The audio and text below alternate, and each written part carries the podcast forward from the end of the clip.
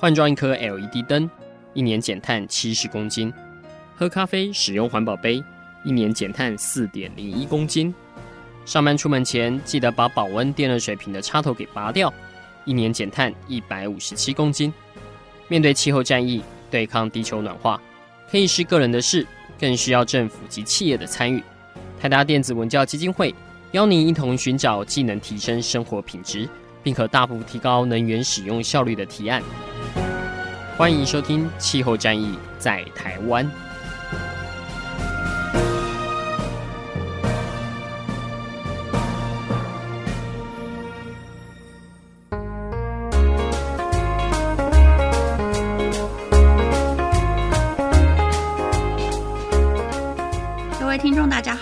收听《气候战役在台湾》，我是主持人之荣。水是生命的起源，应该没有人不知道水的重要性。但是大家很可能没有留意到气候变迁所带来的影响，让我们赖以为生的水资源出了什么样的问题。今天的节目邀请到台达基金会的詹怡杰、一棒，跟来自科博馆的辜慧玲小姐，那帮大家介绍这个礼拜要登场的重量级活动——水起台湾八 K 环境影片的首映系列。那首先先请一棒、怡杰这边来跟大家打声招呼。各位听众大家好，哎、欸，慧玲，Hello，各位听众大家好。好，那一棒今天听说要先跟我们分享，就是水起台湾八 K，这是台湾第一部的环境教育影片。好，那呃是打算用环境跟人文的角度来思考水的严重性。那慧玲这边呢，则是发挥就是科博馆的专长科学教育，介绍水跟生活在馆方举办的推广活动哈。那我们首先呢，先请伊棒来帮我们介绍一下，其实呃针对气候变迁的呃威胁，其实台湾的水资源出现了什么样的问题？嗯，其实大家有没有注意到呃这这几年呢，我们都呃遇到了暖冬的状况。我这边可以跟大家分享一个资讯哈。就是呃，这个有一个气候的专家，他叫做贾星星，他在前阵子呢，他就刚好做了一个分析。他说，从去年二零一八年的十二月初到今年的二月底呢，这个南部的降雨量只有一点五毫米，那这创下了大概一八九七年以来是最少最少的记录。那好在呢，我们是因为刚好就是三月都有几波封面，最大的封面大概在三月六号那一波，然后全台各地呢都有降雨，然后才为了这个呃。台台湾的缺水的状况呢，稍微解渴了一点。那这个暖冬的现象呢，就等于是说，其实真的跟气候变迁非常的有相关。当今天全球都在暖化的时候呢，它其实也会呃影响到这个。到底封面它来不来啊，或者它洋流的改变啊之类的，那这都是呃会跟我们非常息息相关。好，所以想要让大家知道水资源在变化这件事情，是我们在拍呃水起台湾八 K 环境影片的这个很重要的动力嘛。那这个影片呢，其实也蛮特别的，呃，其实是跟就是呃日本的跨国团队来做合作的，是不是也可以让我们呃了解一下是有怎么样的一个缘分？呃，我们先讲八 K 这个概念好了八 K 它。其实就是呃，它的解析度呢，是你平常在家里看这个 Full HD 的画面，大概清晰大概差不多呃近十六倍左右。因为其实八 K 这个技术，它就等于是说世界上很少有嘛。那我们那时候呢就觉得说，好，那我们就要找一个就是非常擅长这个技术的团队。那时候我们就找到了日本，它叫做 NHK Enterprises 的这个单位呢，他们其实都有在做这个八 K 的摄影。对，然后我们就呃邀请他们来台湾，然后一群人大概二十几个人的呃这个人马呢，就是摄影团队，然后来到台湾拍的这些上山下海的，然后去拍了这些呃水的画面跟呃水的议题。对，那的确呢，这群人他们真的非常专业，他们动用的机器呢也很多，不只是有这个八 K 摄影机，然后还有空拍机，然后还有那种专业的水底的呃摄影机，非常的专业。嗯，那而且也听说，其实呃，我们的影片是以台湾本土的故事为主。那很难想象这些故事其实是日本人自己就是去找出来，然后再跟台达基金会这边来做询问，说，哎，这样的议题是不是呃大家感兴趣也想要了解的？那刚刚有提到八 K 嘛，那其实科博馆的呃慧玲应该其实对八 K 也不陌生哦，因为去年呢在馆内的太阳系展览里面，就特别也就是出动了八 K 到馆内去播放这个太阳系的一个。记录的画面，那把太阳的呃一个呃在整个运转的一个呃细腻的画质呈现出来。嗯，没错。嗯、在博物馆去年的时候，因为在这个太阳系的这个展引起了很大的回响哈。那因为这个八 K 的概念引进之后，那个观众啊都觉得有身临其境的感觉。哎，是，我想看过八 K 之后，大家的眼睛可能就会被宠坏了。哦像我们自己也都会说，哇，看过之后就真的回不去了哈。那这一次呃，使用到这么高画质的投影设备来传达呃台湾的呃环境水相关的危机，其实背后有呃很重要的故事跟意涵呐。那那这些影片我们的内容呢，其实也有人呃我们自己的同仁就是到现场去做跟拍，像以棒他自己也特别去跟拍了高美湿地这个部分。呃，对，因为其实这部片子它主要探讨几个议题，可以做一个归纳。第一个当然就是我刚才提到这个呃暖冬的干旱，还有极端降雨的问题。那第二个呢，就是呃海平面的上升。那它这个部分呢，它其实就跟湿地非常相关，包含湿地的呃这些呃生态环境啊，可能之后都会被淹没、受到破坏。那再来呢，就是呃海水的温度上升，然后这个部分呢，就是呃我们有实际的去拍到一些珊瑚白化的问题。对，然后再来呢，还有一些，比如说像人类活动的影响，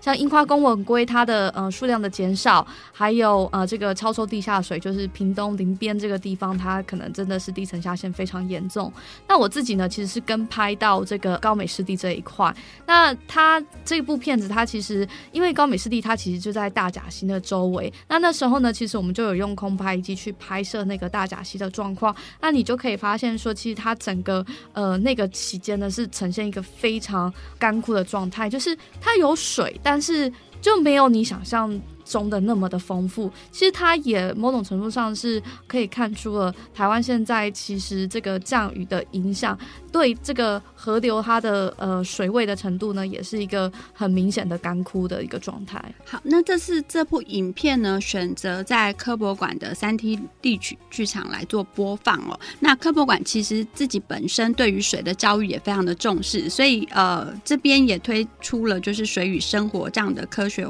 环境教育。那我们也请就是慧玲来稍微帮我们介绍一下。是。呃，这次配合这个水起台湾八 K 环境影片，在我们馆内在四月初的时候，呃，就推出了一连串的这个活动哦。我们主要以这些影片啊，还有一些讲堂啊、讲座，还有动手做等等的方式啊，鼓励民众一起来亲水、玩水、认识水。希望有这样子的一个活动呢，可以让大家更了解水的重要性，甚至达到珍爱水资源的目的。各位听众，如果说您在就是四月份的第一周连假即将来临，可能还没有安排的话呢，这个时间点到台中的科博馆，你可以同时看到水起台湾的八 K 环境影片，跟参与就是科博馆所准备的水与生活的科学环境教育哦。那呃，接下来我们就是再来请以棒跟我们分享一下，就是呃水起台湾在跟科博馆这次合作上面有什么特别的火花。特别的火花，我觉得当然第一个非常感谢科博馆提供我们那样子那么好的一个场地，因为其实我们知道立体剧院它那个荧幕非常大，对，就是要这个震撼的感觉。对，它应该有七百寸吧，我没有记错的话，你就可以想象说，哇，七百寸它多大？然后你用这个这么高规格的荧幕，然后去看这个影片，你是真的是呃，我们都说。它给你的震撼感，就好像你也融入了在这个呃水之中这样子，对。然后因为科博馆的这个立体剧院呢，就也是非常大，大概容纳个四百多人这样子，对。然后你那时候你就会觉得说，哎，所跟所有人一起就是呃去看这个影片，然后融入在水的这个生活的这样子一个氛围，其实是非常好的。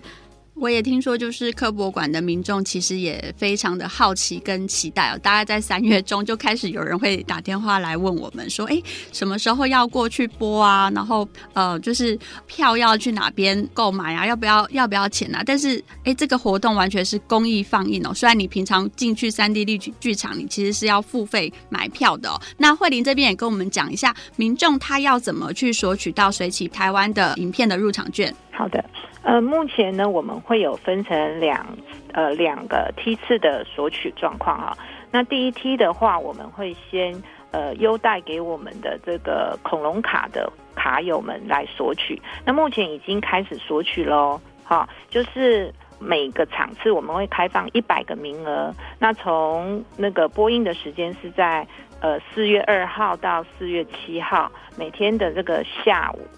下午的五点四十分开始播放，到呃六点半啊。那每一个场次是额满为止，这是第一个梯次的这个呃开放的时间。好，慧玲这边提到的就是锁票的方式呢，我们在科博馆的官网上面就可以查询得到。那请呃，因为每一场其实都是有限额的哦，那请各位呃听众朋友也可以把握机会，赶快上网预约。是。那第二梯次的话呢，一样也是从三月三十一号开放给一般民众。它下午四点开始开放，那一样的也是播放时间也是四月二号到四月七号，呃，下午的五点四十到六点半，一样都是有这六个场次的呃播放时间，而且完全免费，欢迎民众呃一起上网来预约锁票。好，谢谢慧玲，我们休息一下再回到节目中。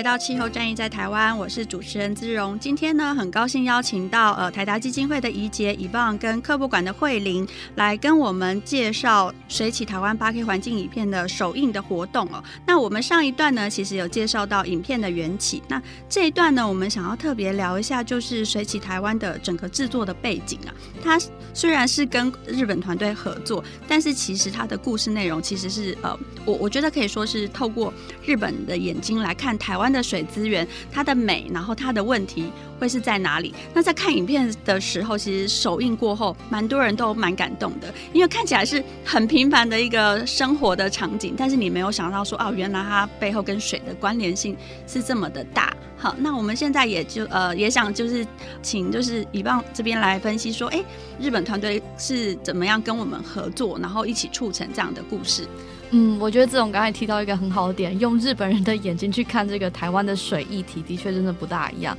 呃，先讲他其实在整个拍摄过程当中呢，他挑这些点呢，一开始都是日本他单方面的自己先去做功课，把这个点挑出来之后呢，拿来征询我们的意见。那我们那时候我们就会想说，哎，比如说他今天他呃需要去拍高美湿地，那我们可能就在那边帮他们想一些可能可以结合的一些呃环境的议题、水的议题去做一个产。数，那他们挑的有些点呢，其实是我们自己都想象不到的。比如说柯林有权，科林涌泉呢，它其实是在宜兰的一个湿地，然后它那边的呃水的清晰度是让你可以完全的去看到它里面的呃鱼虾，就连那种呃非常特别的虾子，它很透明很透明，你都有办法就是透过这个呃拍摄呢，去很清楚的看到。然后再加上呢，是它那个泡泡的呃冒出啊，你都。看得非常的清晰，然后我那时候第一次看到这个片子的时候呢，我就突然觉得说，哎，我都不知道台湾竟然有这样子的一个地方，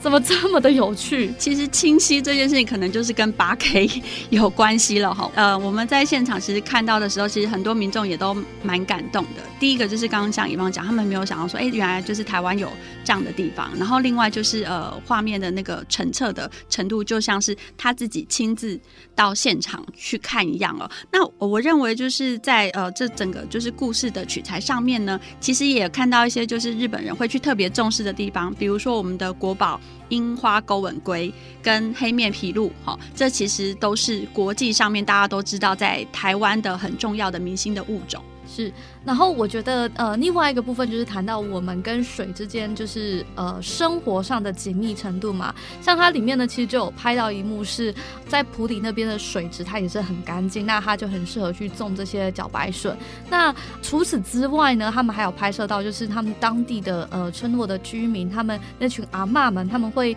运用这个水去洗衣服。那他就说呃，这个衣服呢，其实因为这个水很干净，所以其实你这衣服。呢，它会越洗越干净，会越洗越白，然后你就觉得，哎，其实真的，它不只是说，呃，去谈可能我们周遭的这个环境，它其实真的也是跟呃生活非常非常息息相关。讲到这个，我其实也是蛮讶异的，因为用手洗衣服，感觉是很早以前才会发生的事。但是其实现在的台湾还是有这样子跟雨水一起生活的这样的事情哦。那我们也想请教一下慧玲哦，其实，在馆内的科教活动里面，有一些比较人文的部分，像我们的影片当中有几个拍摄的地点，其实都是在中部，像高美湿地啊，然后南投这边，所以科博馆这边也有另外就是针对大甲溪的一个水探索的地图。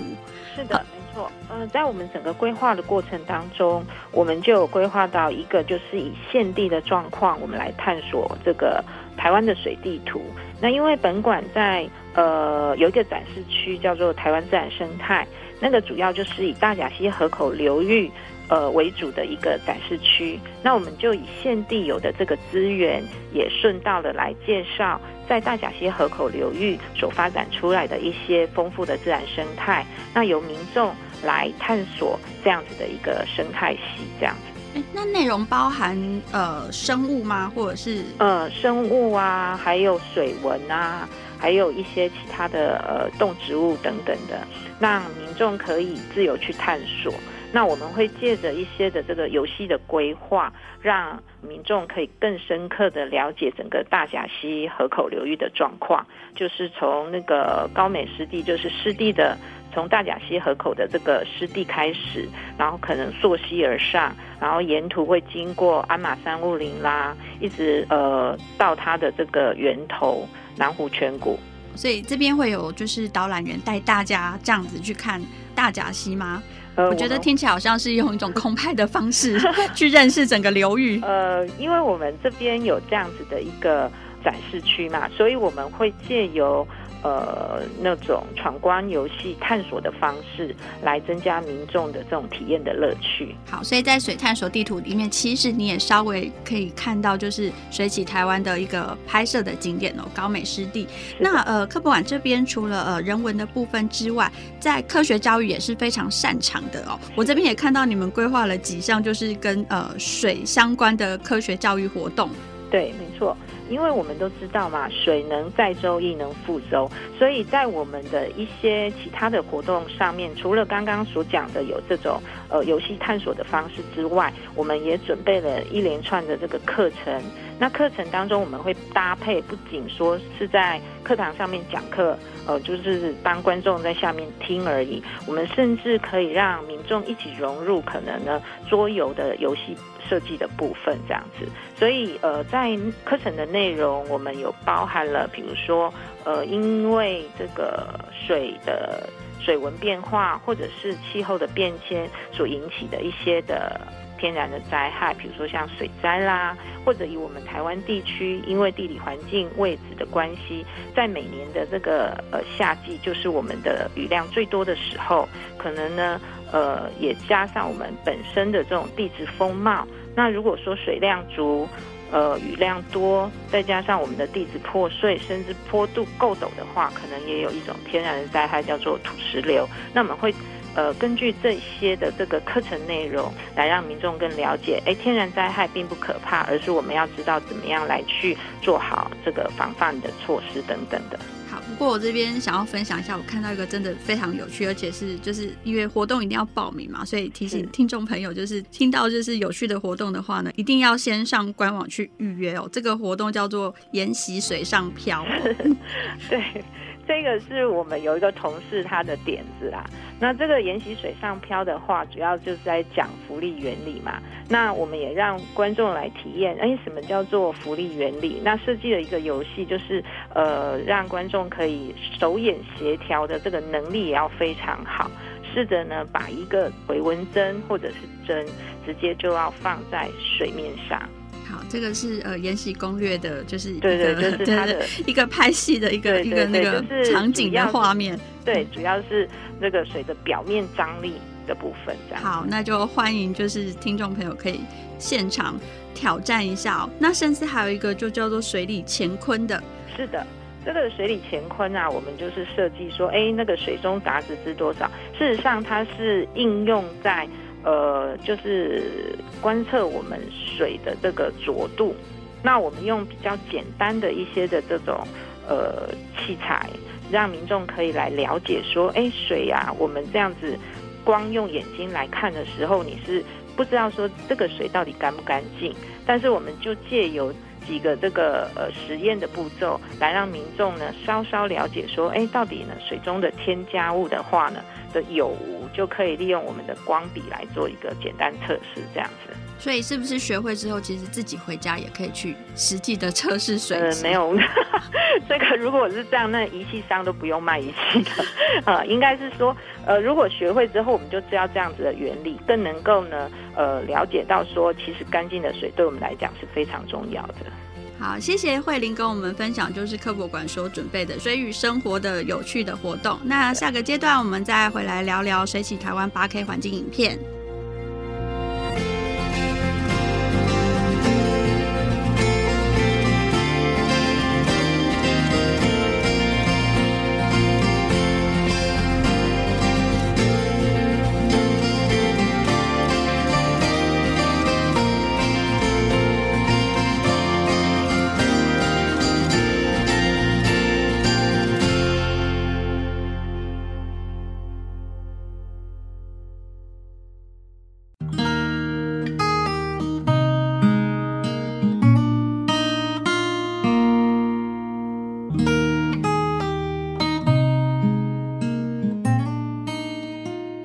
I. 回到气候战役在台湾，我是主持人姿荣，很高兴今天邀请到台达基金会的遗忘、宜洁跟慧玲来节目上面跟大家聊聊，就是水起台湾的首映的相关活动哦。上个阶段呢，其实慧玲透露了很多，就是科博馆在四月的第一周所准备的水与生活的科学教育活动。那其实听众朋友其实听完之后，刚刚都应该已经默默的去报了名哦。那慧玲刚刚也有说，就是哎，活动是限额的，而且是。搭配我们的影片，才有在这一周的连假里面做这样的活动，让民众可以来参加哦。刚刚其实慧玲分享了几个，那另外呢，据说还有一个就是在水里面作画的。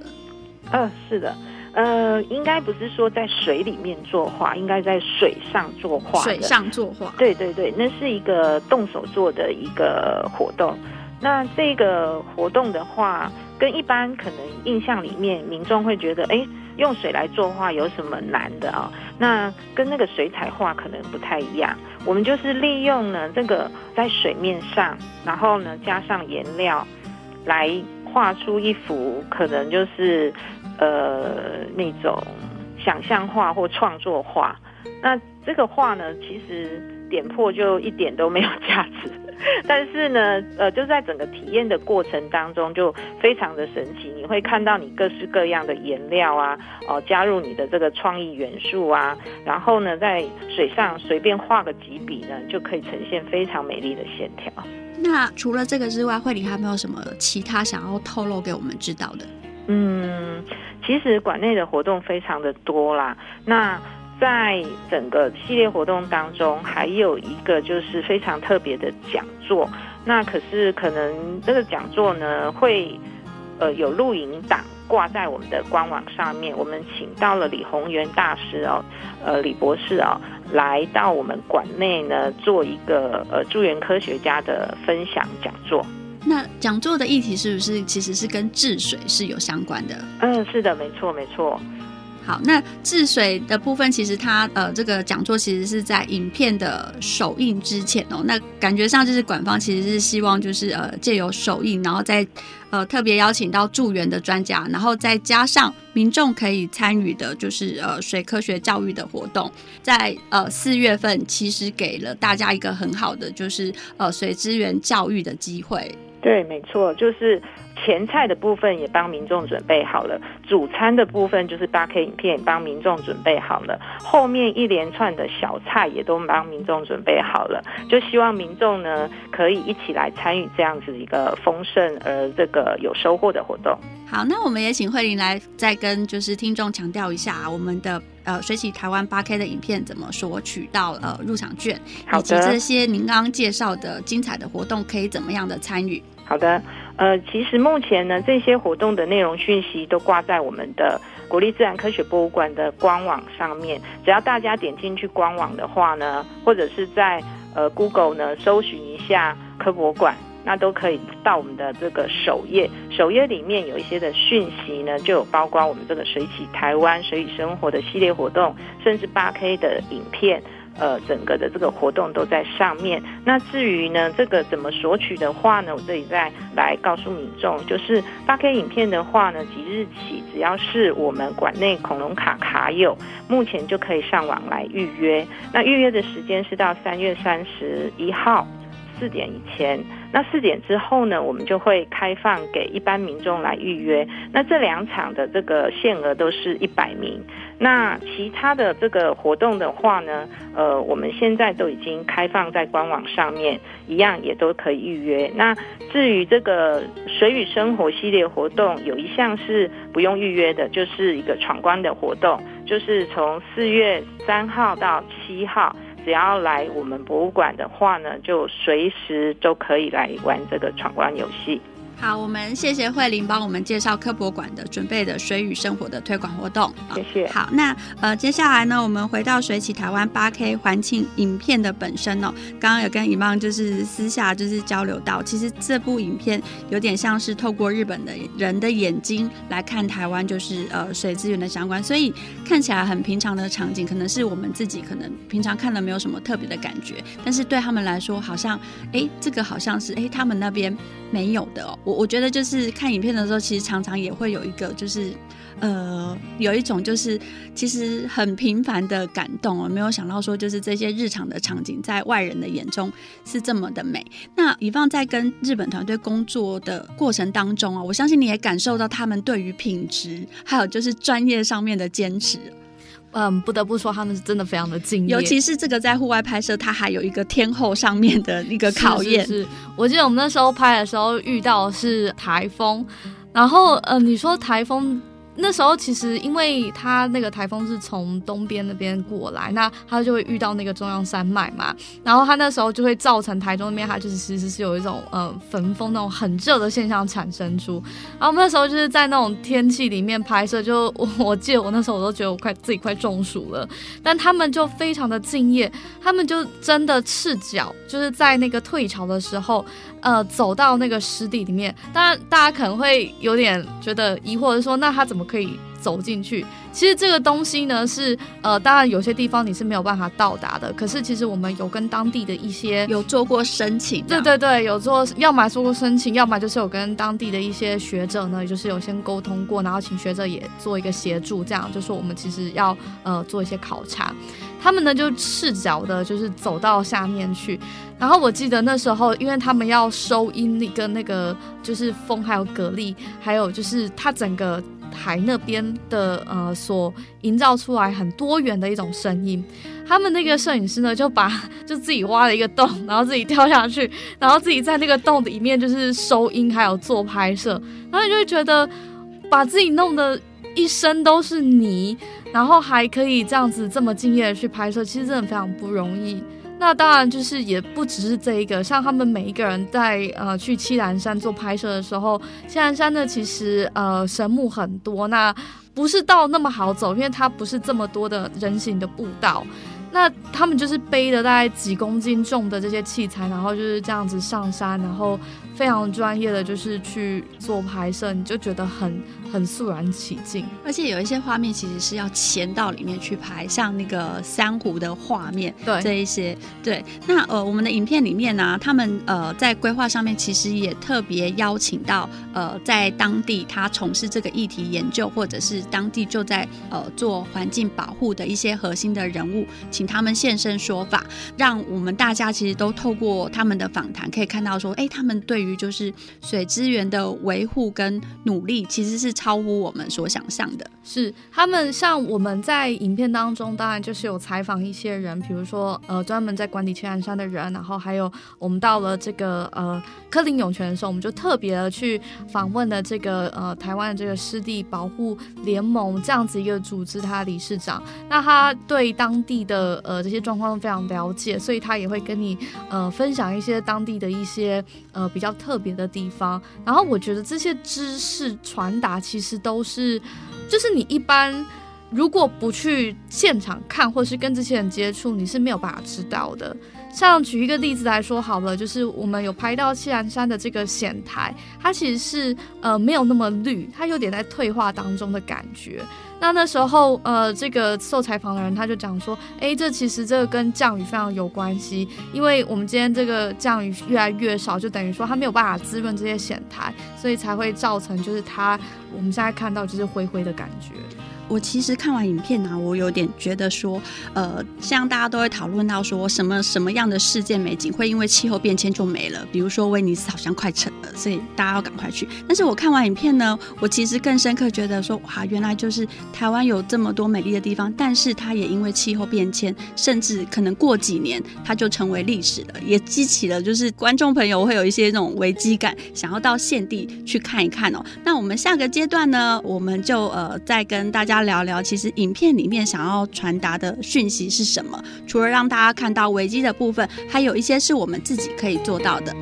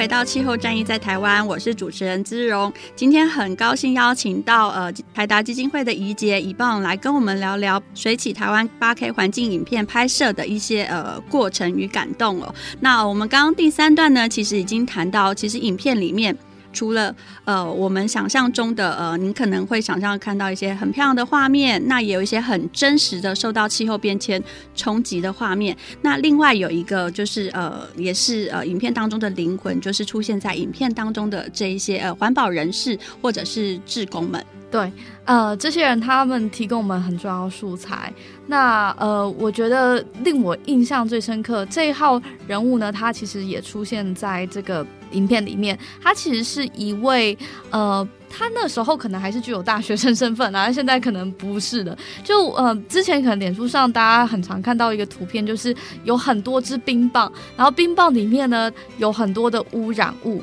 这个呢，其实是当时的呃一位叫做洪义成的学生呢，他跟他的一群伙伴同学们做出了这样子一个成果。那他们呢，其实就是呃，我不知道他们确切的制作过程是怎么样，但是他们制作出来那个冰棒的形态呢，其实就是用亚克力去去形成。那它的取样呢，其实都是台湾的大概各地的溪水、河流里面的呃这些水，然后它里面可能有一些污染物，它就直接就是采集，刚好就是做一个呈现这样。然后你那时候你就会看到这个画面，就觉得哇，怎么这么震撼？就是这些溪、这些河川，其实跟我们有些可能就在我们家旁边，但是你不知道它的污染物其实是这么的严重，所以它是一个非常震撼的过程。那我们在采访的时候呢，这个学生呢，他也会讲他自己为什么要做这个专案的一个初衷，然后你就会觉得说，诶，他其实真的是一种呃年轻人的典范，就是。一个大学生可能刚毕业，然后还有办法去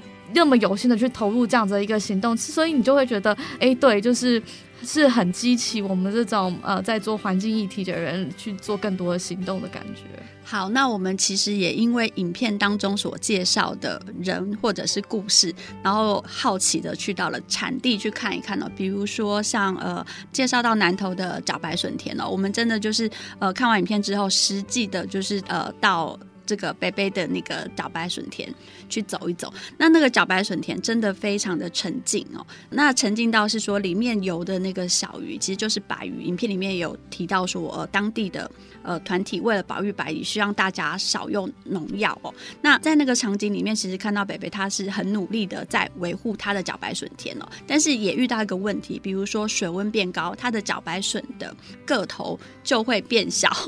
以至于呃可能卖的就不是那么的好，甚至呃会变成是是早产，它的呃味道就没有这么的可口。那我我们就觉得说，呃，其实他这么努力的一个平凡的小人物在，在呃为了维护环境，其实他做了很多的事情，比如说他不打药，所以让呃他的田里面的生态会比其他的田更好。那看完之后，大家就会觉得说，嗯，应该要就是多支持一些这样在地的农业。嗯，对，刚才姿蓉讲到这个水温上升的事情，其实也让我想到画面中出现另外一个议题。其实，呃，我们知道水温上升，它除了呃珊瑚会白化之外呢，其实还有一个可能大家比较不知道的，就是樱花公吻龟，它是我们的国宝鱼。然后我们知道政府其实投入了很多资源在复育它，可是它其实也面临到一个呃挑战是，当今天如果水温大概上升到了十七度 C 的时候呢，或者是甚至是更高的时候，其实它会影响到樱花公文龟的生存，它可能要再往上游。对，所以你就会觉得说，哎，其实不只是海水上的这个水温上升，其实溪流的水温也有可能是上升的状态，然后都会影响到樱花公文龟，或是小白虫，或是我们生活周遭的生物。是，那影片里面其实另外一个呃，应该就是黑面琵鹭吧。我想台湾应该没有人不知道，就是黑面琵鹭哦。那呃，可能是透过八 K 的那个画质啊，大家可以看到那个黑面琵鹭的它的羽毛的纹理哦。那我想要分享一下，因为以前加入野鸟协会的时候，曾经就是呃晚上去做夜钓，然后要去。真的就是去数黑面琵鹭有多少的那个群聚的数目，但是我们是从黑面琵鹭的屁股。的后后面的方向就是偷偷的潜伏过去，然后到他很近很近的地方哦。所以我看到那一幕的时候，我其实就觉得嗯很开心，因为真的有一种就是完成了当年的心愿。因为你当年只看到他的背影，但是你是真的是在那个呃，尤其是在三 D 立体剧场这么大的荧幕上面哦，你真的就是看到他就是出现在那边，然后心里面会觉得好像圆了就是当年的那个梦想哦。所以我也鼓励就是对于环境，其实你有一份关心的朋友们哦，你可以把握时间到科博馆去看这部《水起台湾》八 K 影片哦，你可以看到可能你当年就是一直很想看，但是没有看到的那个画面。对，然后还有另外一个，其实刚才这种讲到黑面琵鹭的问题呢，让我想到，也是在影片出现当中，但是可能也是很多人不知道议题，因为其实我们知道，现在海平面上升，它有可能去呃淹灭了这些呃黑面琵鹭它们所生存的湿地栖息地。那它其实影片就有提到说，诶，当间如果这个栖息地越来越少，那等于是说黑面琵鹭它来的数量呢，如果还是维持不变的话，那等于说它们要集中在这种很少数的栖息地。然后这个过多的数量呢，反而会增加他们彼此之间传染这个疾病的一个散布风险，所以这也是一个呃生态的问题，然后也跟气候变迁环境都有相关。对，然后最后是珊瑚白化的部分，其实也蛮让人家印象深刻的，因为它其实就是在一个就是也是台湾耳熟能详的一个就是观光的圣地啊，就在垦丁。好，那台湾其实呃，因为台湾是一个海岛啦，那很多的呃产业其实都是跟海洋有相关，比如说像浮潜哦，那边其实呃每年都为当地的业者其实带来。非常多的收益啊，所以珊瑚的状况好不好，其实决定了就是大家愿不愿意去下水，对，看这件事情。是，就是除了这个观光的之外呢，其实之前查过一个数据，他讲说，呃，这个珊瑚礁面积虽然只占了这个全球海床的零点一 percent。非常非常小的面积，但它喂养的是全球二十五 percent 的海洋物种，所以就可以想象珊瑚礁白化，哇，这二十五 percent 的海洋物种都要都要受到影响，就整个食物链它其实会崩溃。那它影响的就可能是数亿人，他可能依赖海产为食物，或是呃这种收入的人口，或者是观光的人口。你就觉得其实它真的还蛮严重的。那这个情况呢，其实就有可能最快最快就发生在可能十年、二十年之后，大概百分之六七十的珊瑚礁都会面临白化的问题。对，听起来就是不是说只是看起来就是这么简单，并不是说哎它没有了就没有，而是它没有了，我们可能没有方式可以去弥补。是。没错，那呃，其实《水起台湾》这部片呢，呃，我觉得简单来说，它其实浓缩了台湾的很多的水的议题跟水的风景，而且它不只是从呃我们想象当中很美丽的景色，然后到生物，甚至在关怀或是投入行动的这群人哦，都是呃成就这部片，让人家觉得哎，看完之后真的会觉得心里面就是震了一下。我觉得它的后坐力，期待就是大家。进到就是呃剧院之后，然后再来跟大家做分享。我们其实一直以来都想要利用这部片跟民众提倡三个概念。第一个就是你要去知水，你要去了解水，了解水的形态、它的样貌，它其实是很美丽的。第二个呢，就是呃你要去珍惜水。呃，可能就平常不要用那么多水吧，尽量的话，对，然后再来呢，就是你要去保护水，这就是一个就是知水、洗水、护水，就是其实呃基金会在这边特别想要跟大家传递的一个概念。对，然后另外还有一件事情，因为其实影片所拍到的地方都不是特别难去的地方，所以你不用去。冰岛或特别看冰川哦，不是哦，其实你是很就近，可以在台湾啊，比如说高美湿地呀，甚至呃黑面琵鹭所在的呃台南的湿地呀，这些都是很简单可以进到的地方哦。那也期待就是大家看完影片之后，真的实际到现场去走一走哦。那不管是不是呃心里面会觉得说，哎，我想要就是为环境做一件事情，但是相信行动可以带你到现场去，然后让你把呃更多的真相带回来。这也。也是我们拍摄这部影片所想要带给大家的影响。今天的呃节目就到这里结束，那我们也谢谢遗忘，谢谢，欢迎大家下次再收听。